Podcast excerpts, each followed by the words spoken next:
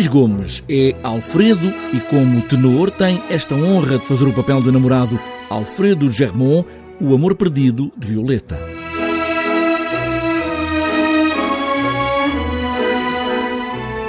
É um orgulho, primeiro, porque especialmente a Traviata no São Carlos é uma ópera que é icónica. Uh, quando tivemos o Krauss e a Callas em 58, por exemplo, uh, e Krauss, por exemplo, também foi um, o início dele, a grande rampa de lançamento foi essa Traviata aqui em Lisboa, portanto esperemos que, que seja algo parecido. Uh, não, mas eh, estou, estou muito contente e é, é, um papel que sempre quis fazer e estou muito agradecido ao São Carlos. Áreas conhecidas, como a que estamos a ouvir em fundo, para uma história que parte da Dama das Camélias, de Alexandre Dumas, e fica conhecida como uma das óperas da trilogia popular Rigoletto, Trovador e Traviata, que fazem da ópera momentos de grande espetáculo para todos.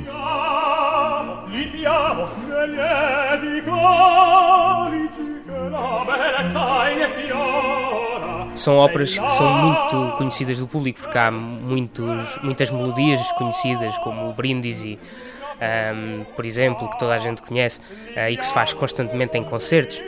E é uma ópera popular, e muito acessível a qualquer uh, público uh, e convidava todos a vir ver e há todos os grandes cantores cantaram a Traviata, é um sonho. Para as duas vozes principais, a soprano de Violeta e o tenor de Alfredo, La Traviata tem duas exigências e Luís Gomes fala mesmo em duas vozes quase distintas para o início e o fim da ópera. Nós dizemos que há dois tipos de soprano para a Violeta, há uma do primeiro ato a outra, e a do último ato.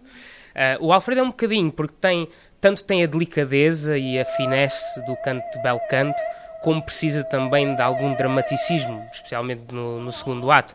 Uh, portanto, é, é desafiador também por isso.